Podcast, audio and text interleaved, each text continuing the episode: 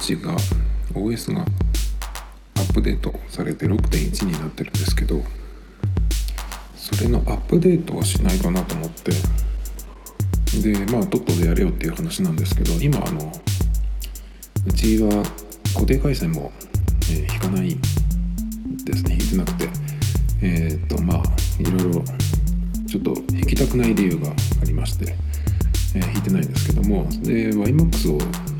8月まで使ってたんですがそれもやめたので、えーと、2年ちょうど2年契約が、え、終わって更新しなかったんですね。でやめてで今ネット回線は、えー、au の回線のみ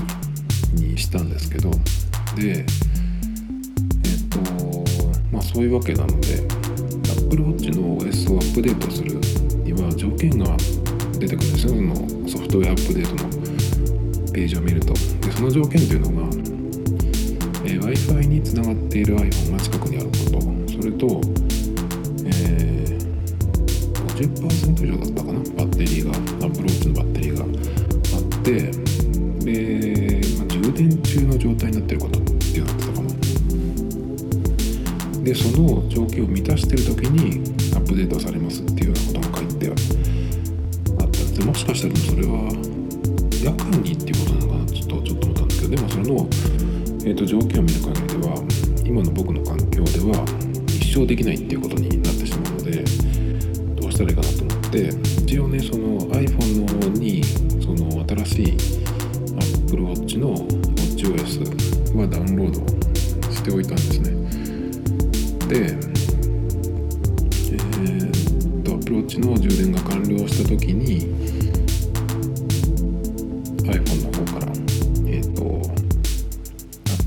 してみようと思ってやったんですけどそういうその条件が出てきてしまってなぜか。えなぜそれが必要なのかわからないんですけど。まあ、なのでその外でねやってみようと思ったんですけどそういうわけでアップデートができなかったんですよ。でどうしようかなと思って。まあえっ、ー、とだから w i f i のあるところに行ってめんどくさいけどそのアプローチの充電用のケーブルを持って行くしかないのかなと思ってたんですけど今日帰ってきてえっ、ー、と iPhone の中に WatchOS がもうダウンロードしてある状態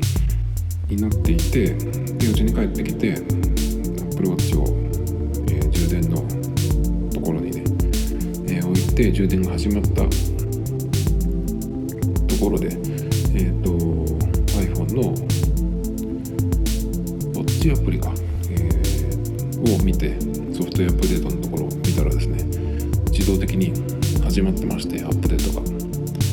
なので、まあ、w i f i がない、えー、環境にいるんですけど、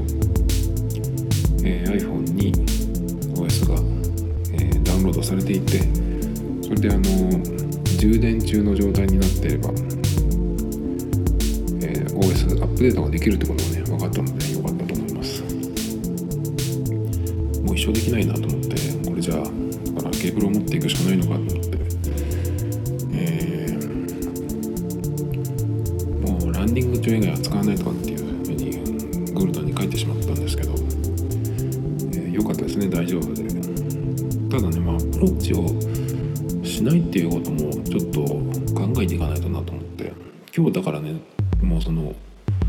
ップデートができなそうだと思った時にパッともう指からあ指じゃないや腕から外してバッグの中に放り込んでしばらく使わないようにしてみようと思ったんですけどその時 Mac を使って開いてましてでちょっと席を外して戻ってきた時にね、えーと、アプローチをしていれば Mac のスリープが何もしなくてもガチャッとね、えーと、スリープ解除できるのがすごく便利で、えー、必ず使ってる機能なんですけどそれがねできないというのだけでももういきなり不便でしたね。で今は結構その歌があるからそのポケットに iPhone を入れとけばいいんですけどえっ、ー、とちょっと前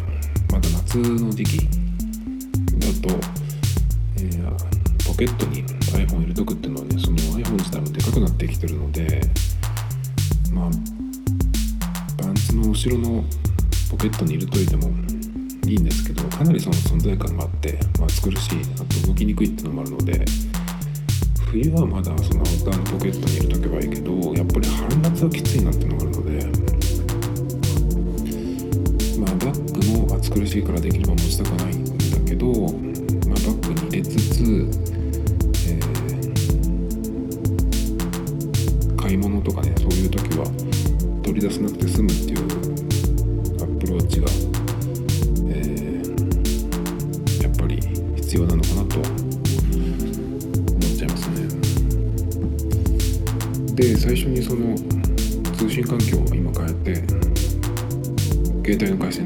ってますっていうふうに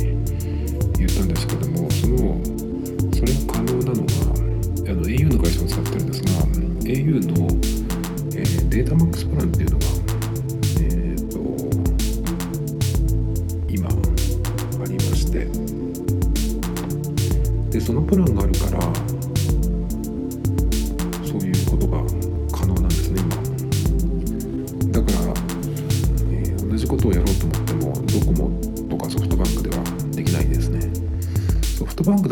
かしたらギリギリできるかもしれない。でも au の場合はその月間の容量の上限がないのでかなりえっ、ー、と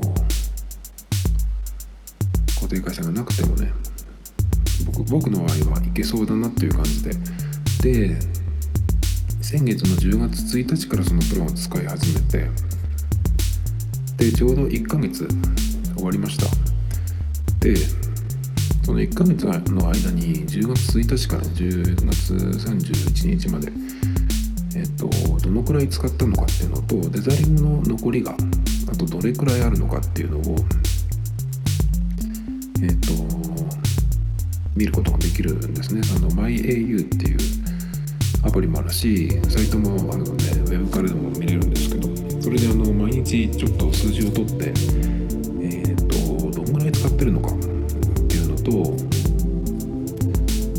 まあ、特にね休みの日なんかでうちにいる時間が長いと、まあ、iPhone を使う時間も長くなるしまあデタリングもするので Mac をね使うってネットにつながってるのもあるので、えー、どんな感じになるのかっていうのを1ヶ月あの集計とかかん集計っていうほどでもないけど、まあ、ちょっとデータを取ってですねナンバーズに入力していってちょっとグラフとかも作ってみて、えー、それがね1ヶ月分できたので今日はそれのまあレポート的な話をしようと思うんですけどまずですね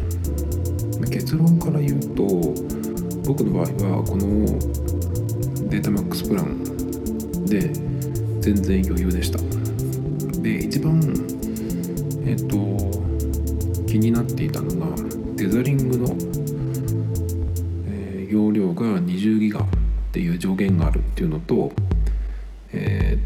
まあ、iPhone から通信する分には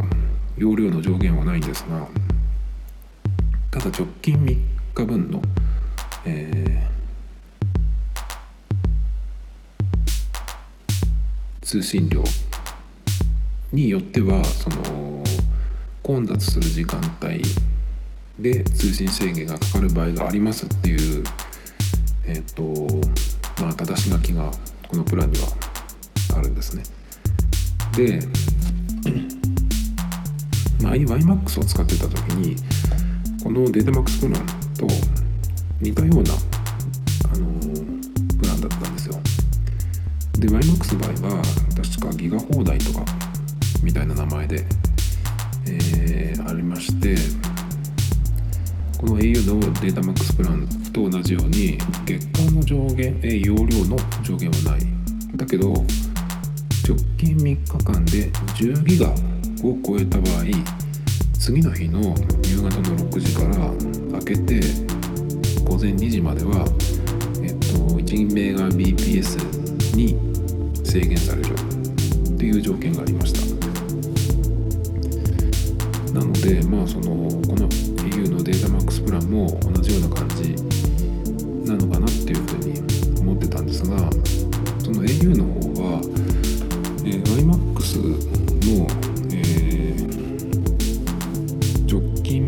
で10ギガ超えたらっていう、えー、条件がはっきり書かれてません。なのでどのくらい使ったら、えー、どのくらいに落とされるいつその制限がかかるかっていうのが実はですね分かってないんですね、まあ、はっきりさせてないっていうことはまだその様子見なのかうんはっきりさせることでその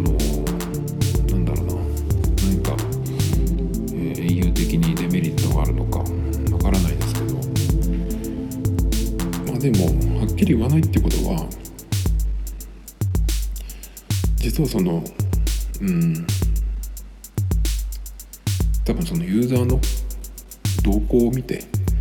えー、上の方から使いすぎてる人からその制限をかけていくとかっていう感じでまあ実はその YMAX のうん直近3日で10ギガみたいなのに比べるともしかしたらえっと余裕があるのかなとも思ったんですがでこれに関して確かそのこの料金プランが発表された時に au の社長さんが記者の方からね問題あ問題じゃない質問を受けてたんですね。で具体的にはどのぐらいですかっていうふうに聞いたところ、まあ、その具体的な数字はね出てこなかったんですがよく au のページでその料金プランを見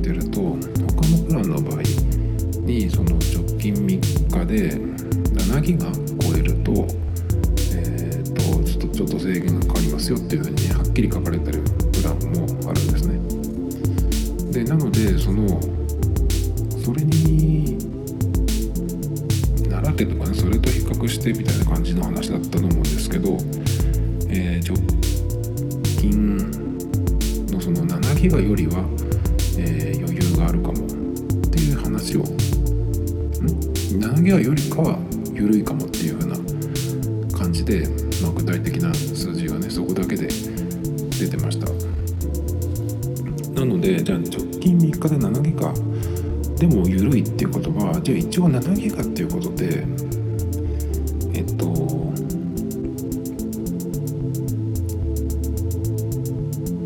計算っていうかね、えー、してみようかなっていうふうに思ったんですね。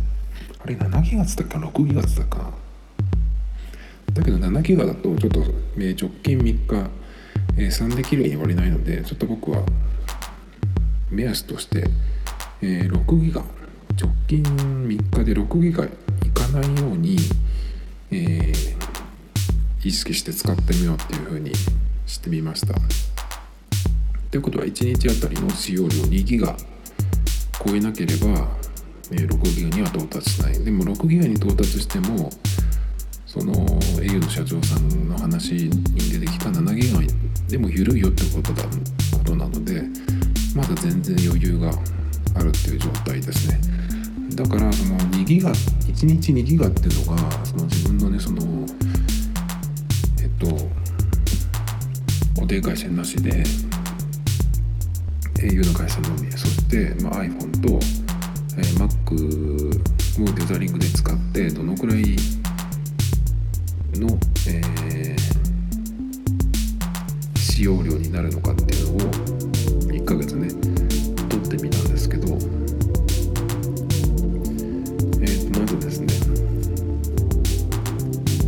使用量で1日に2ギガを超えた日は1ヶ月中。3日間だけでした。で一番使った日が2.46ギガでしたね。でこの日は、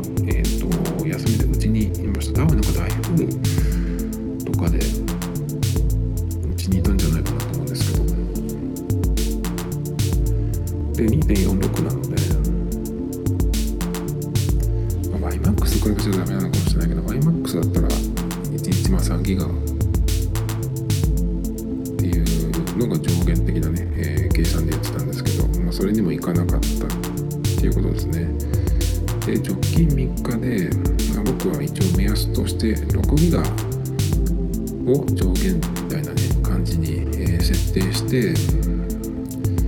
それにどのくらい到達するかなというふうに見てました。で直近3日分で、え、6ギガに到達した日は1日もなかったです。で一番多かった日がですねえっ、と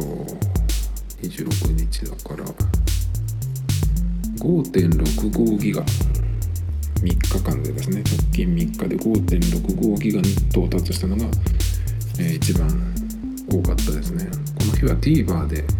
えー、なんか番組を3本くらい見たので多分それでいったのかなと思うんですけど。あでもこれ前後がそうか。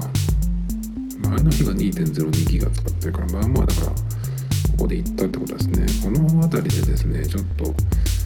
ね Mac で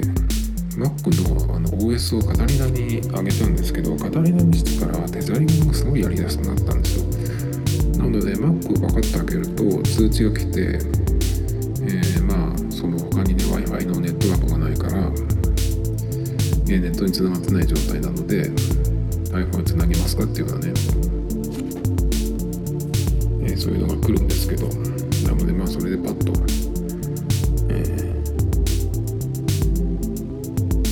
タ、リング開始するんですけどね。でもあのまあ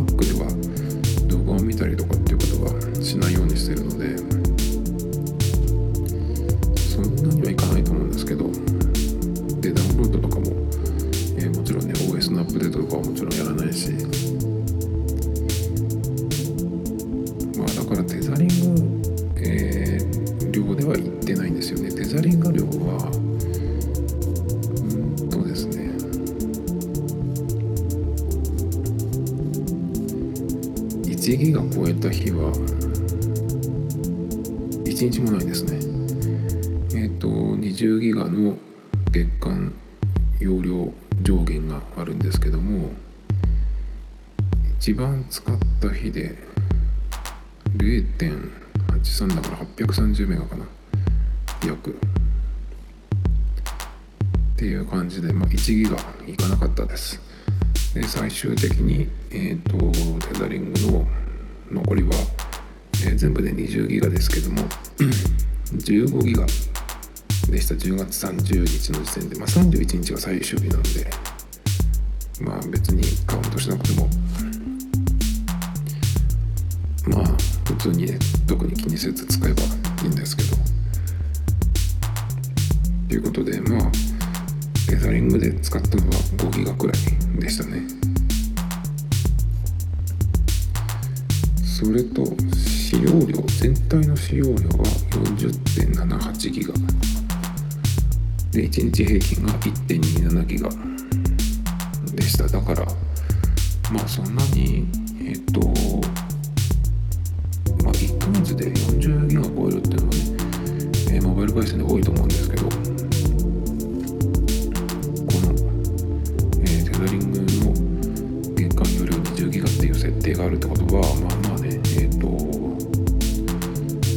使うっていう想定だと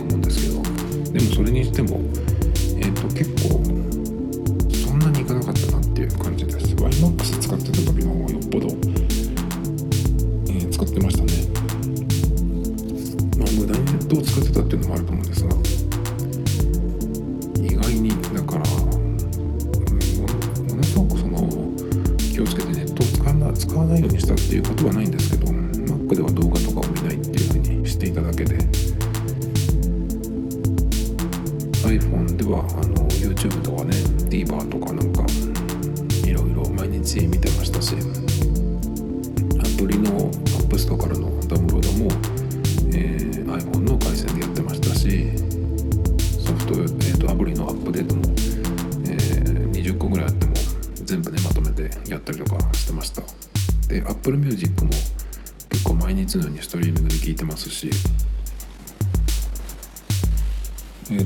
iCloud のそのいろんなファイルの同期まあそんなにいっぱいないんですけどこの Numbers で作ってる、えー、書類ファイルを、まあ、iPhone で、えー、編集したりすることもあるのでそれでまあ Mac の方に更新されてくるデータ量とかあとはメモをよく使うのでそれの、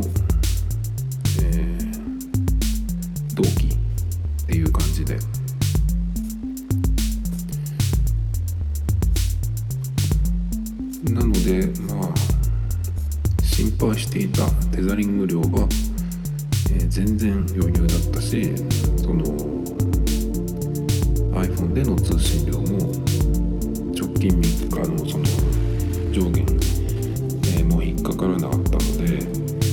分おそらく1日も通信制限には変わってないと思います。通信制限かかったよって来るのかどうかわからないんですけど、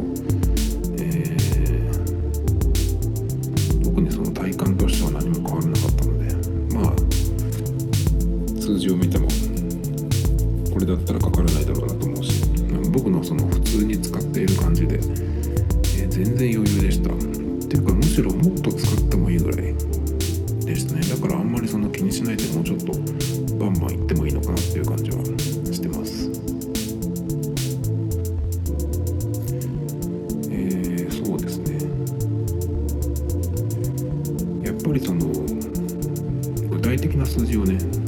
このプランを使ってる以上ちょっと知りたいなと思うんですけどまあその au の社長さんが言ってた感じからするとまだまだね全然余裕があるのかなっていう感じですね。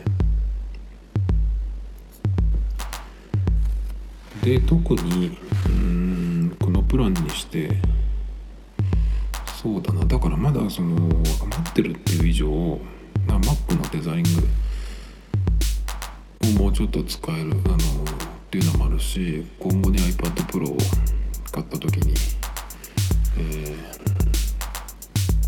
その iPad をセルラー版にしなくても全然ね iPhone にテザリングすれば通信量的にも全然余裕だなっていうのが分かったので、えー、ちょっとね値段は、えー、約1万円とお高いんですが通信環境が1万円だけなので、まあ、新しい端末を使ってあ買ってそれの、えー、分割で払ったらもう6000円ぐらいとかいくと思うんですけど、まあ、それでもねこのこの内容で、えー、これぐらいで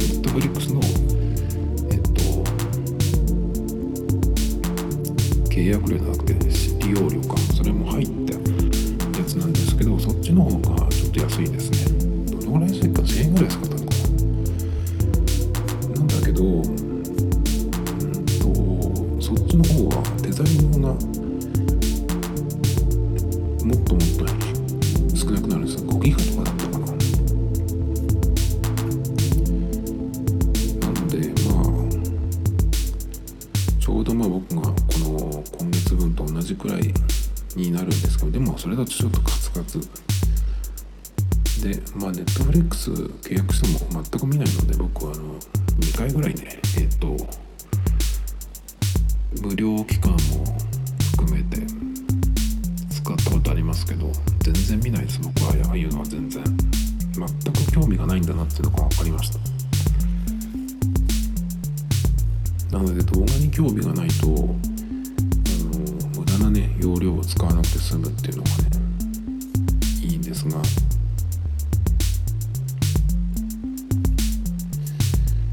まあそんな感じで、えー、A のデータマックスプランプロ